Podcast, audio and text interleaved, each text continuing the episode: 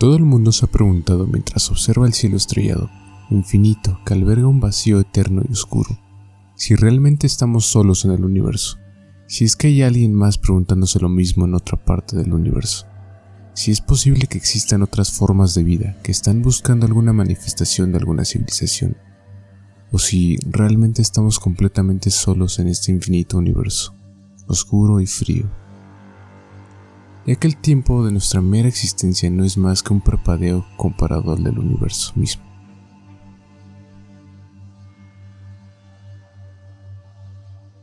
Buenas noches, muy buenas noches. Estoy muy emocionado ya que es el debut de los aliens en nuestros programas. Y qué mejor comienzo que tomando los mejores casos y teorías más sonadas dentro de todo este campo tan grande que existe. Y como siempre, tratando de llegar al origen de todo. ¿Cómo están? Bien, bien. Igual, emocionada. Muy impactado de la cantidad de información que hay. Sí, de todas las teorías que hay, ¿no? Y todo esto. Está, está muy interesante. Muchas cosas que no nos imaginaríamos aparte. Claro.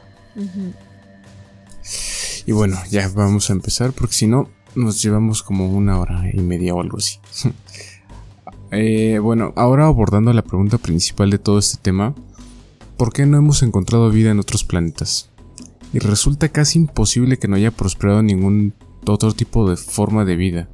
Pero para ayudarnos a responder esta pregunta, o más bien poder intentar responderla, tenemos la paradoja de Fermi, desarrollada por el físico del mismo apellido Enrique, Enrico Fermi durante una plática con sus otros compañeros físicos, tratando de resolver la famosa interrogante ¿Somos los seres humanos la única civilización avanzada en el universo? ¿Dónde están los demás? ¿Y por qué no hemos encontrado ningún rastro de vida extraterrestre? Es muy egoísta de nuestra parte pensar que somos los únicos en el universo. De verdad que es un pensamiento muy egoísta, muy egocéntrico, como característico del ser humano. Hasta medio absurdo, ¿no? O sea, estadísticamente es imposible. Es que, o sea, te creo que hace muchos años, cientos de años, o bueno, no, no cientos de años, hace poco, hace dos siglos más o menos, que pensaras que no hay vida en otros planetas. O sea, pensaban que la Tierra era plana, cuadrada, de muchas formas y que la Tierra era el centro de todo el universo. Tenía sentido que pensaras que era ilógico pensar, eh, vaya redundancia, otras formas de vida, ¿no? Pero, o sea, estando tan informados en esta época y con tanta tecnología, pensar que somos los únicos es hasta ignorante en cierto punto. Es que ya sabiendo un poco más, pues, qué es el universo y, las dimensiones de este, pues, es absurdo el pensar que estamos solos. Claro, pierdes completamente, pues, la capacidad de dimensionar cosas tan grandes. Y de hecho, para empezar a intentar dimensionar un poco qué tan insignificantes somos comparados contra todos los cuerpos que existen en las en el universo básicamente. Hasta donde sabemos, el universo observable mide 90 miles de millones de años luz. Que creo que es casi imposible imaginar qué tan grande es eso. No se puede. Y en ese universo observable hay aproximadamente 100 mil millones de galaxias, cada una con 100 mil millones a un billón de estrellas. Hasta hace poco descubrimos que los planetas son igual de comunes, habiendo seguramente trillones de planetas allá afuera con su respectiva estrella. No somos nada. No, básicamente... No somos ni polvo, nada. o sea, somos todavía menos de... menos que un grano de arena en nuestro planeta. Somos menos que eso todavía, comparado a la inmensidad de todo esto. Y, retomando lo de los planetas, teniendo varios de ellos posiblemente vida o por lo menos siendo habitables, o teniendo las condiciones necesarias para desarrollar la vida allá afuera. Pero siendo el caso, no debería de haber naves y civilizaciones explorando todo el universo, por lo menos deberíamos ser capaces de observarlos, hasta donde sabemos.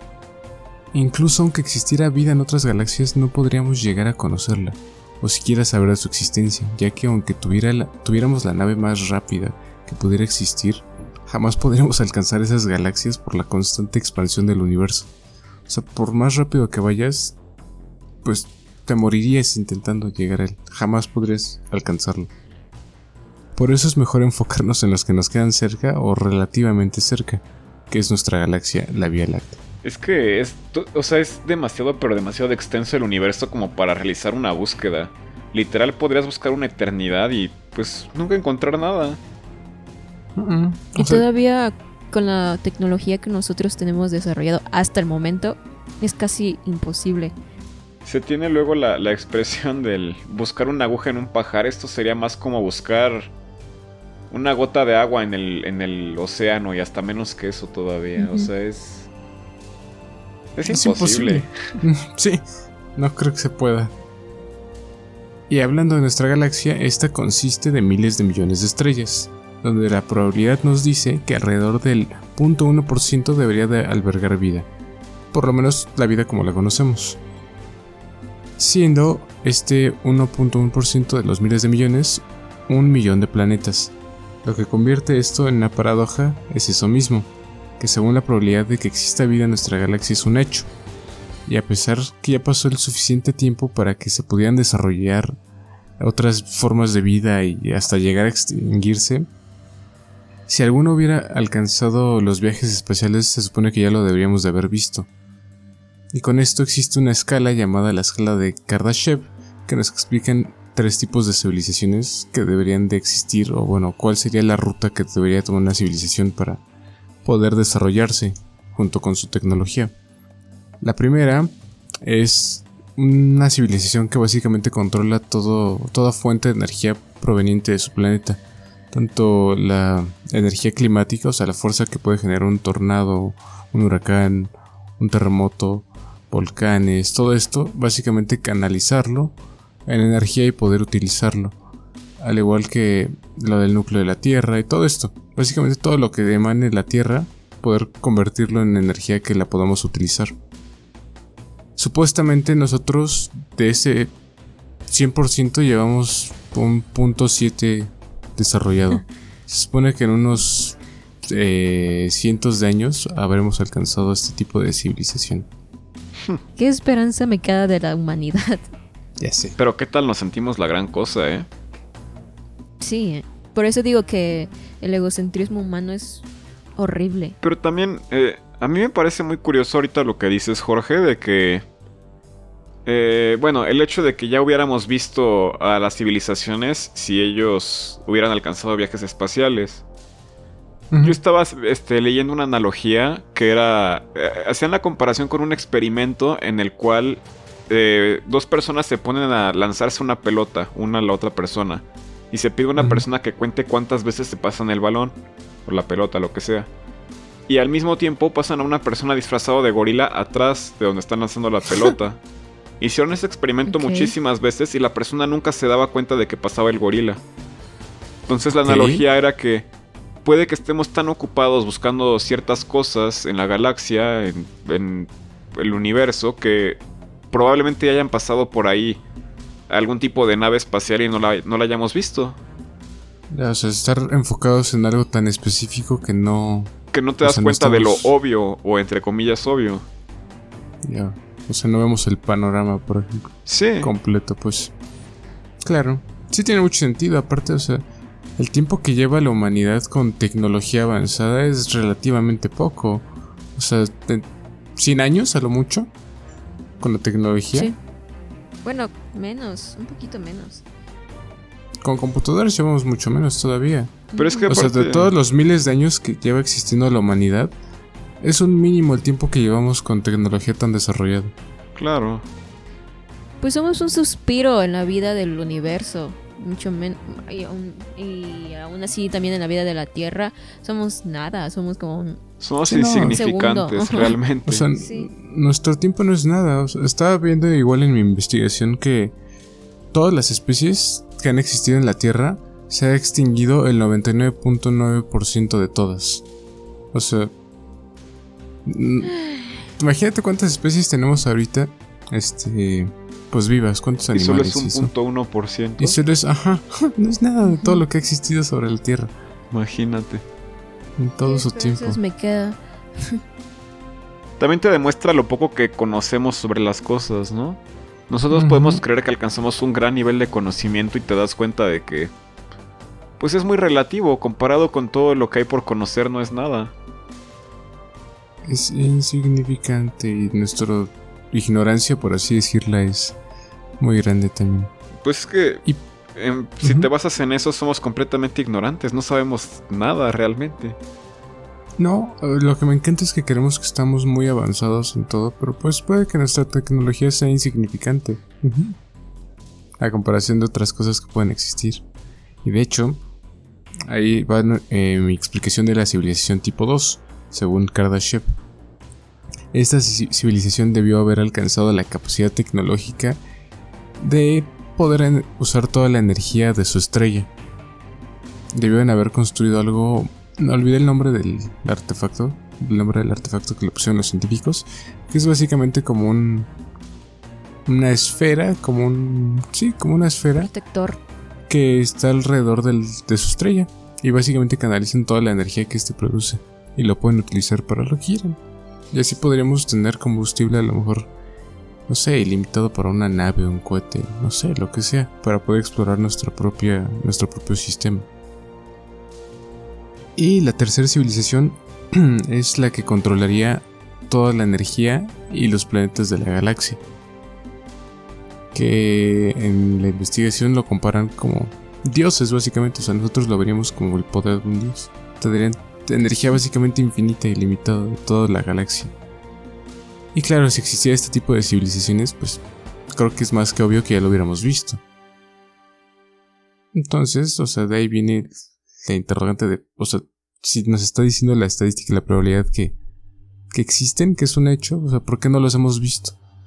O sea, así como nosotros somos un parpadeo en el universo, debe haber civilizaciones que ya han tenido el suficiente tiempo para desarrollarse y poder conquistar una galaxia. Pero es que también piénsalo así, lo estamos viendo con nuestra propia civilización. ¿Tú crees que estemos realmente muy lejos de que nuestra raza como tal, nuestra especie se vaya a extinguir? ¿Nuestro planeta se extinga? O sea, es una buena pregunta. Yo creo que, que, es algo que podría pasar con cualquier civilización.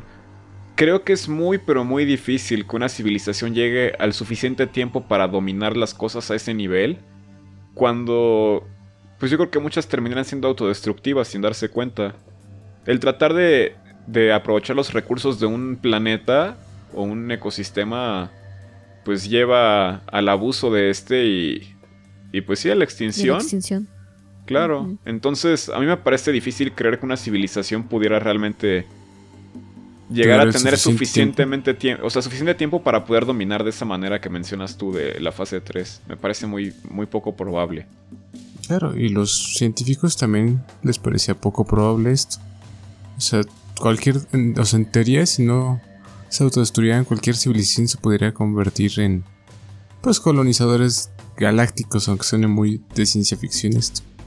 Y un cálculo estimaba que si seguimos como en nuestro rumbo de avances, nos tomaría dos millones de años poder colonizar la galaxia entera. Y de ahí crearon esta teoría que es la teoría del gran filtro, la cual explica que todas las civilizaciones van por un camino muy parecido al nuestro, en el cual tienen el suficiente tiempo para desarrollarse, tecnología, combustibles, y hay varias etapas en las cuales pues son como desafíos, filtros que todas las civilizaciones con vida inteligente tienen que pasar. El problema es que no sabemos pues qué filtros exactamente son y cómo aplica en nosotros. Eh, hay dos posibilidades que básicamente los filtros ya los hayamos pasado, o sea que la vida no sea tan fácil de, de existir como, en, como nosotros pensamos. O sea que realmente para que pueda un planeta otorgar la vida, tiene que pasar una serie de coincidencias asombrosas y ese sería como el filtro más grande. Y Casi milagroso. Ajá, y ya lo habríamos pasado. La otra es que realmente no hemos topado ningún filtro y los filtros se encuentran enfrente de nosotros, lo cual podría ser las guerras nucleares, eh, la autodestrucción por los recursos, que prácticamente eh, bajo esta misma bajo estos mismos parámetros todas las civilizaciones pasarían por lo mismo porque necesitan fuentes de energía, combustibles y llevaría a autodestruirse a ellos mismos. Entonces supuestamente el gran filtro para nosotros, o más evidente que tenemos cercano, pues sería ese el que mencionas, la autodestrucción, a la cual nos encaminamos por la falta de recursos, la explotación y todo este tipo de cosas. Entonces, básicamente no hemos podido encontrar vida o porque ninguna otra civilización ha pasado eh, el gran filtro, o no lo lograron pasar, o ya la pasaron. Entonces, o sea, sería peligroso incluso encontrar una civilización que pasó el gran filtro, porque serían demasiado inteligentes y muy avanzados. Y podrían representar un tipo de amenaza para nosotros. Pero también me hace a mí cuestionarme. Si una civilización fuera tan avanzada, ¿tú crees que le verían el punto a tratar de conquistar todo? ¿Colonizar de esa manera? Y aunque. Es que, aunque no lo fueran, imagínate qué tan complicado sería el poder colonizar tantos planetas con tantas características tan diferentes. Porque ahorita mismo nos estamos llevando con el conocimiento de que realmente los planetas son muy diferentes entre ellos y es muy difícil encontrar un planeta que se asemeje a la Tierra, por ejemplo. Entonces, ¿cómo le harías para adaptarte a cada planeta y realmente colonizar una parte significativa de, pues, del universo?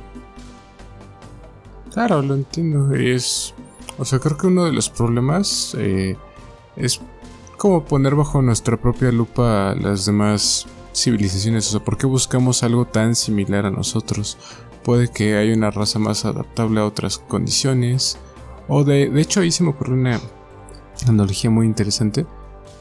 Eh, o sea, piensa, ¿qué tal si no hemos encontrado vida porque no sabemos cómo comunicarnos?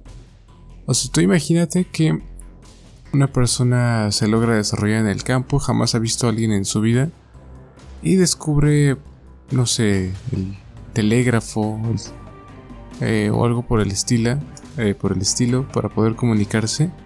Y todo, todo el tiempo lo está intentando comunicarse. Y emite señales y emite señales.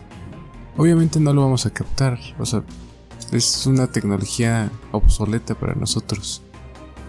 No habría manera de poder comunicarnos con él. Entonces, o sea, podemos nosotros tener tecnología obsoleta con la cual nos tratamos de comunicar enviando señales que a lo mejor otras civilizaciones dejaron de utilizar hace miles de años. Y ni siquiera sabemos, pues sí, comunicarnos otra vez. O sea, tal si en algún momento descubrimos la manera adecuada de poder contactar otras vidas o algo por el estilo. Y retomando lo que decías de colonizar y todo esto, siento que es algo muy similar a lo que hacemos en la Tierra o sea, nosotros, por ejemplo, explotamos los recursos naturales, talamos árboles, y pues el humano lo hace sin pensar, o sea, qué pasará con la vida, pues, de todos los animales que viven en los bosques y todo esto. O sea, los talan y les da igual si el animal se queda sin hábitat y se extingue, ¿no? O sea, no, lo, no es nuestro... No es algo primordial para, para el humano, ¿no? Preocuparse por eso. Aunque yo creo que estamos viendo como este tema de un, de un punto muy, muy humano, muy nuestro. El humano siempre está caracterizado por sus rasgos de querer eh, imponerse ante una civilización más eh, débil o conquistar o estos deseos de querer abarcarlo todo. Pero nosotros no sabemos ni podemos imaginarnos una civilización que no tenga ninguna de estos de estas necesidades. Es más que ni siquiera quiere dejar su su planeta porque pues está está bien, no tiene la necesidad de pensar en en qué hay fuera de de, de, de ellos mismos porque no tienen ese deseo o, o ese egoísmo que el ser humano es tan característico. Yo creo que también hay que pensar en esa en, esa posibilidad de que muchas civilizaciones que nuestra mente no puede ni, imaginar, ni siquiera tienen los deseos, nuestros mismos deseos, piensan sumamente diferente a nosotros. Pero, o sea, eso no quitaría que. que tuvieran avances tecnológicos. O sea, porque al fin y al cabo, el. Creo que el avance tecnológico y desarrollo de una civilización no se basa como tal en Ah, sí. en las emociones humanas. Obviamente se van a desarrollar ellos a su tiempo, a su forma y a sus creencias, a sus propios, eh, ¿cómo se le dicen? A sus propios eh, códigos morales. Pero es, aunque tengan toda la tecnología más avanzada del universo, si de ellos no nace y no está esa, ese deseo de, ir y, y conquistar otros lugares o de siquiera salir, no lo van a hacer. Pero como nosotros siempre tenemos eso metido en nuestra cabeza, no lo podemos imaginar que haya, que exista alguien que no piense ni siquiera en eso. Tiene sentido, pero, o sea, por ejemplo, lo del... Ponle no colonizar otros planetas. Ponle simplemente, como dije, la civilización 3, utilizar los recursos de toda la galaxia. Sería básicamente la... O sea, sería la misma analogía que los animales del bosque. O sea, a lo mejor ellos son tan grandes y tan avanzados que simplemente algún día van a llegar a la Tierra y van a drenar toda la energía. Y van a decir, ay, mira, había vida. Y se van. Pero es que qué necesidad. Tú, bueno, el universo es energía, o sea, todo, todo tiene energía. Si lo ves desde el punto de vista de la física. ¿Te imaginas qué gasto tan absurdo de energía tendría que haber para que tuvieran que ellos realmente utilizar la energía de todo el, el universo? O sea, es, es imposible. Aparte que... ¿Qué tendrías que hacer? Exacto, como dices, ¿qué necesidad? ¿Para qué? Lo estamos viendo desde un punto de vista muy... eh, muy nuestro, muy de la... Muy Muy, de- muy de la Es humanidad. que estamos considerando que son descuidados como nosotros. Ajá, que son igual de estúpidos que nosotros. Entonces, sí, ellos pueden tener unas creencias totalmente diferentes a nosotros y no lo vamos a seguir entendiendo porque a fuerzas queremos que sean iguales a nosotros. Y pues no. Es que, no sé. O sea, o sea, yo tampoco sé para qué utilizarían tanta energía, la verdad. Ujú. Pero te digo, o sea, pueden ser cosas que ni siquiera llegaríamos a comprender. O sea, a lo mejor sí necesitan utilizar mucha energía, no sé con qué fin, no sé para qué. Pero... No sé. no, no, creo Ah, que ¿verdad? buscar el lado lógico tampoco creo que tiene tanto sentido. Porque no, o sea, nuestra lógica no aplica para ellos, ciertamente. Como dicen, pero... Es que es tanta nuestra necesidad de querer encontrar algo que se parezca a nosotros que, que ignoramos que puede existir algo completamente diferente. Pero si hay Eh, algo más igual- inteligente que nosotros, o sea, igual tendría que ocupar recursos, pues. O sea, no pueden Sí, trasladarse o hacer cosas sin recursos. Aunque Pero a lo piensen mejor no diferente. tienen la necesidad, a lo mejor no tienen esa necesidad de, de sobrepoblación o de acabar con todos sus recursos como nosotros lo hacemos. Pues podría ser, pero. Lo que pasa Es que... Ajá. Ajá. No, no, tú habla, tú habla. Algunos investigadores de la Universidad de Cádiz en España eh, plantean una de las razones por la cual no hemos visto extraterrestres es porque, aparte de que, sin incluir que vivan demasiado lejos o que no exista, sino que estamos demasiado cegados a su existencia, así como estamos hablando ahorita. Eh, cuando nosotros pensamos en aliens, queremos creer que son parecidos a nosotros, o que tienen apariencia human- humanoide, o que piensan igual, que creen en lo mismo, o que van por el mismo sentido de desarrollo, y que por eso podríamos identificar a uno este súper fácil. Suena como Pero la no nos- analogía esta del, del las- del pase con la pelota y que pase el gorila atrás. Ajá, exacto. Entonces nosotros estaríamos tan cegados, por ejemplo, como dices, en lo de la pelota, que no nos detendríamos a, ver a uno, aunque pase justamente enfrente de nuestras narices. Pero estamos tan cegados en nosotros mismos. La vida extraterrestre podría existir en formas que no logramos comprender. Podrían ser bacterias, microorganismos, inteligencias a base de materia negra o energía misma, porque la energía representa casi el 95% del universo. Dicho esto, se han encontrado recientemente eh, algún tipo de gas en Venus que podría indicar que hay como vida, vida, vida, vida. Un artículo publicado en la revista Nature Astronomy con el título Phosphine Gas in the Cloud Decks of Venus afirmaba que se había detectado en su atmósfera un compuesto químico llamado fosfina en cantidades muy superiores que las que se encuentran en, nuestro propio planeta. Y los que llevaron a cabo esta investigación concluyeron que podría deberse a motivos biológicos, pero que eso no significaba que hayan encontrado vida o que pueda llegar a encontrarse. Pero eso tampoco significa que no, se, que no haya vida. O sea, es un debate que, que tienen todavía que seguir investigando. Y aparte de esto, últimamente también se ha prestado mucha atención a las lunas de Júpiter, en especial a, Europa. Se ha descubierto que ahí mismo, en Europa, Europa es un, es un satélite muy, eh, muy frío y con capas de hielo, y en sus mismas capas de hielo se ha encontrado cloruro de sodio, que es nuestro principal componente de la sal en la Tierra.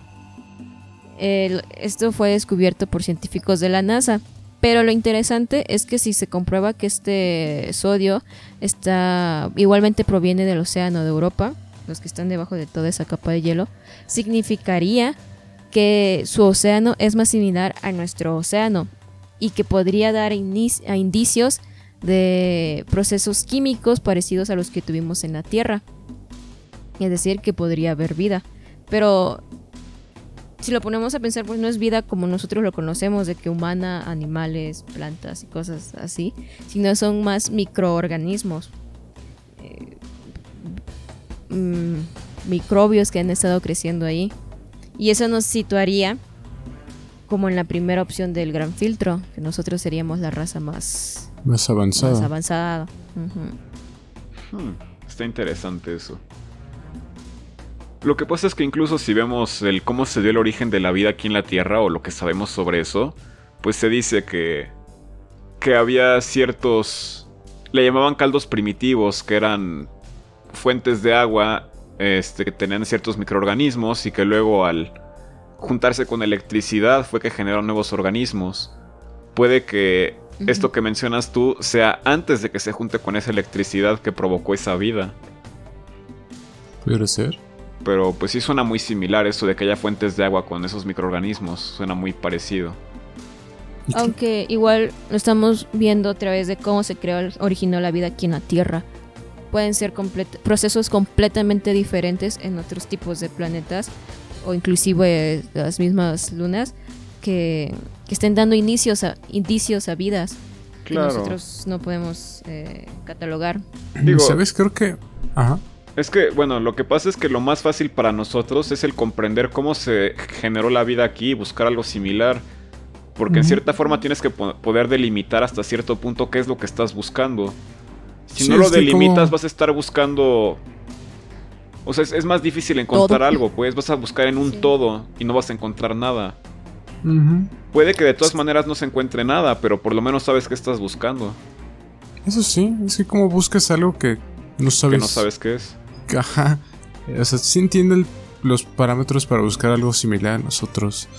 Aparte, bueno, creo que se ha levantado tanta este la expectativa para encontrar vida inteligente que Exacto. o sea, si siquiera que encontráramos vida microscópica o algunos hongos o algo por el estilo, creo que a la mayoría de la gente no le importaría. O sea, creo que sería irrelevante para la humanidad normal. Para los científicos sería. Ah, sí, o sea, sería algo asombroso. Para la pero para el humano promedio. sí, no. Pues de hecho, estas noticias casi nadie le prestó atención. Pasaron desapercibidas. Por lo mismo de que no son estos típicos aliens grises de cabezas grandes y ojos. Es que no es Jaime Maussan. Simplemente son microbios. Ajá. Es que todos queremos encontrar vida inteligente, obviamente, vida avanzada. Y pues obviamente, o sea, si encontramos, o sea, incluso una vaca espacial, por así llamarlo, pues para nosotros no es una vida avanzada.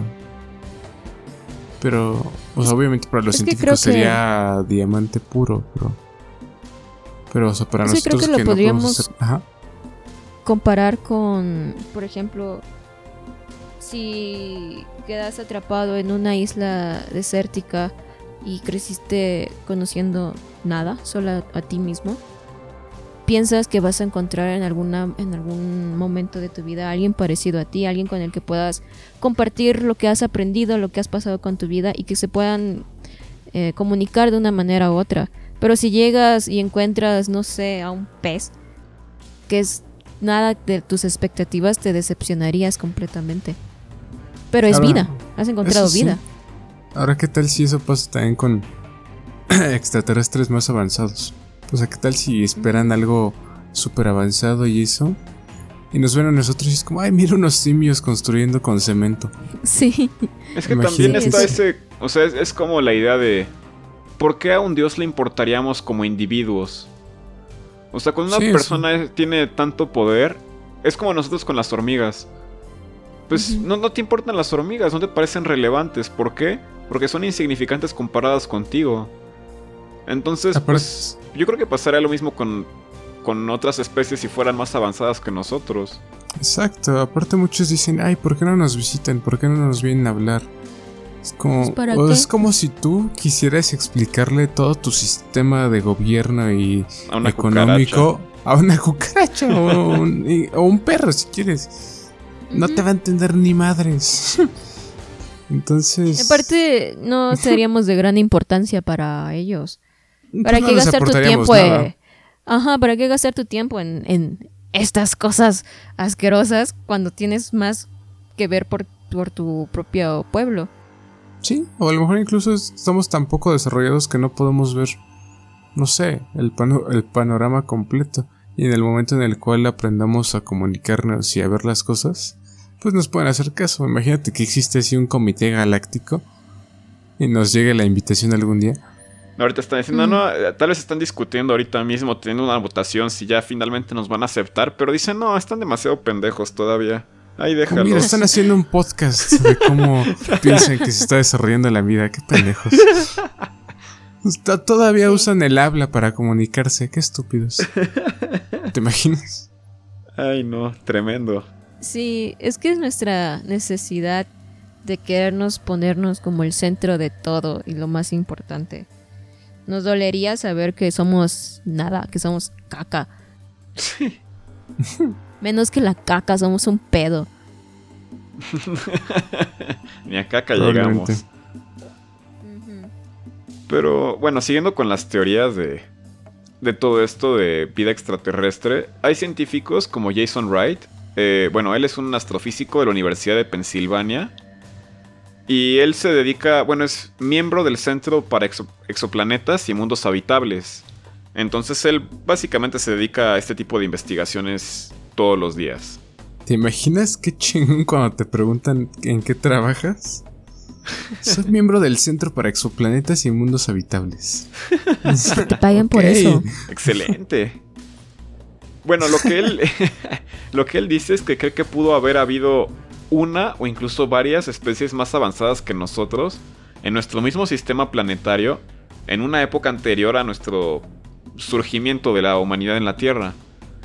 Y dice que esta civilización o conjunto de civilizaciones habrían desaparecido por un cataclismo, ya sea por algún desastre natural, como que algún asteroide impactó pues con un planeta y tenía las dimensiones para destruirlo, o tal vez algo más simple como pues una catástrofe autoinfligida, como lo que estamos viendo ahorita aquí en el planeta con el calentamiento global. Entonces, bueno, él dice que es muy posible que estas civilizaciones hubieran hecho artefactos mucho más avanzados, tecnológicos, que lo, lo que tenemos hoy en día. Y él dice que puede que estos artefactos hayan sobrevivido hasta nuestros días, pero que estén varados en algún lado, pues, en el universo, en el espacio. Claro. Como las ruinas de Marte. Así, ajá. Este, y lo que dice él es que deberíamos de buscar este tipo de artefactos en vez de seguir buscando microorganismos. Porque dice que si estas civilizaciones se extinguieron, pues obviamente vida como tal ya no quedaría, pero quedarían los vestigios de que hubo esa vida. Entonces, pues creo que es una teoría pues interesante, ¿no? Si nosotros consideramos que nosotros dejaremos de existir en un futuro no tan lejano, pues quién dice que no ha pasado eso con varias civilizaciones antes. A mí me parecería lógico. Suena muy lógico y suena bastante sentido común buscar vestigios de civilizaciones. Incluso, o sea, podríamos aprender mucho de simples ruinas. Claro. Pero igual entra otra vez esta... Esto de por qué no lo hemos visto todavía. Lo que Y en nuestro propio sistema solar. Pero es que aún nuestro sistema solar sigue siendo muy Inmenso. grande y aparte las cosas están en constante movimiento. El encontrar algo no es tan fácil. Aparte de que las condiciones para, o sea, entrar en algún planeta no es, no es fácil. O sea, simplemente, bueno, Júpiter y Saturno que son gaseosos, son, o sea, los vientos de Júpiter son durísimos. O sea, no hay nada, ninguna sonda que hayamos tenido que pueda adentrarse, o sea, más profundo en esos planetas. Se Claro. destruyen. No, aparte tú imagínate que para poder ver algo de esto, tendrás que estar viendo el lugar específico en el momento específico con un telescopio. Estás hablando de que es un lugar inmenso en el que estás buscando algo muy específico. O sea, tendrás que estar viendo el momento exacto. O sea, el lugar, el lugar exacto en el momento exacto. Considerando que las cosas se mueven y que puede haber sido bloqueado por alguna roca o cualquier cosa que haya en el espacio. O enterrado ya. O sea, es, es tan difícil encontrar algo. Claro. O sea, imagínate que hay vestigios de vida, ruinas en Urano, en Neptuno. ¿Cómo vas a, o sea, meterte en el océano y buscar? No inventes, está, No, es que... está casi Y imposible. bueno, justamente que hablas de eso, del océano, Eh, estaba viendo algo muy interesante, que Alan Stern, que es un investigador de la misión New Horizons, y es un Ah. científico planetario de la Universidad de Boulder en Colorado, sugiere que los extraterrestres podrían estar atrapados en océanos subterráneos de mundos helados, como las lunas de Saturno y Júpiter. Y donde se pone más interesante es cuando te das cuenta de que los planetas congelados con océanos subterráneos vastos, atrapados bajo capas de, de hielo gruesas, son muy comunes. Incluso en nuestro mismo sistema planetario, sistema solar, puedes encontrar muchos de estos ejemplos de lugares, pues sí, con océanos congelados, cubiertos con capas de hielo. Y él dice que es muy probable que las formas de vida se puedan encontrar atrapadas bajo este hielo y pues no tienen manera de, de salir ni comunicarse. O sea, estarías hablando de que pues sí, no nos enteraremos si ahí estuvieran y si ni siquiera aquí en la Antártida hemos descubierto todo lo que hay bajo hielo, ¿cómo vamos a saber lo que hay en otros planetas bajo el hielo? De hecho, imagínate qué tan gruesas tienen que ser esas capas de hielo como para que una civilización inteligente no pueda romperlas. Sí. Aparte de que Sí, el agua siempre ha sido el principal. eh, lo principal que se busca cuando, estamos- eh, cuando hay investigaciones sobre vida en otros lados. Si Sí. hay agua, es ya ahí. Sí, es lo que, o sea, es lo primero que se busca. Si no hay agua, se, casi casi se descarta el, el lugar que sea. Lo cual también me parece un poco absurdo, pero o sea, como te digo, entiendo que busquemos algo es que muy similar a Que nosotros. poder delimitarlo hasta cierto punto para saber qué estás buscando. Ese es el Sí, problema. si no tendrías que buscar en cada planeta. Es que si no, no si sabrías son- ni cómo buscar, cómo, o sea, cómo le haces.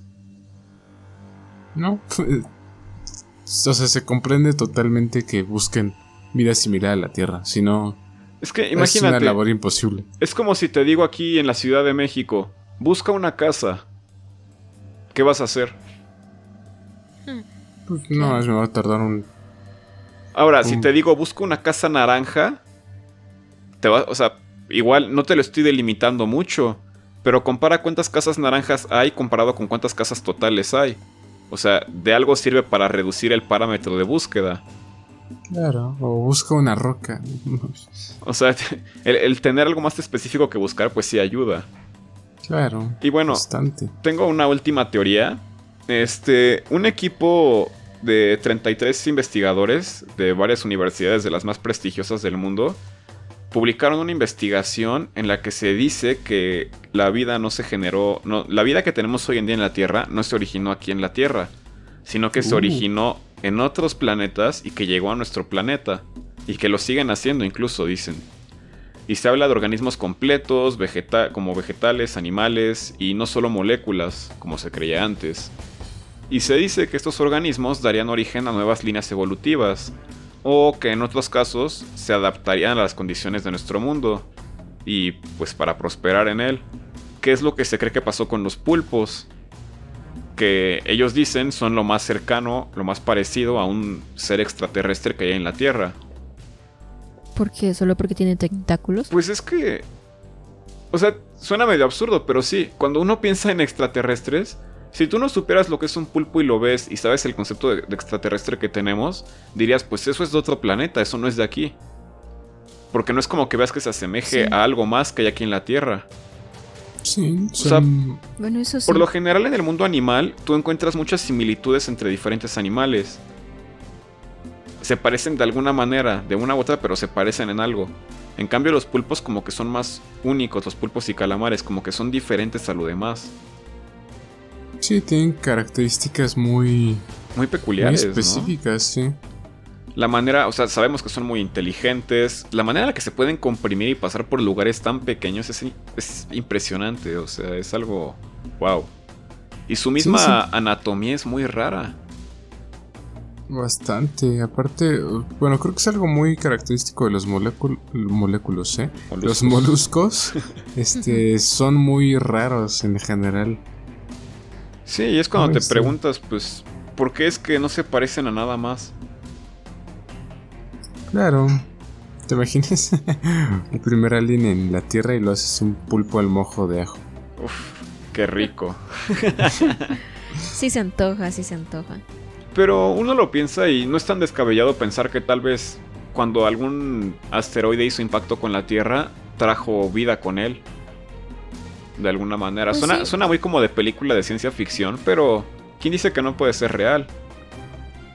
Pues han habido muchos me- eh, meteoritos que se han estrellado recientemente, que se han encontrado, mm, ¿cómo se dice?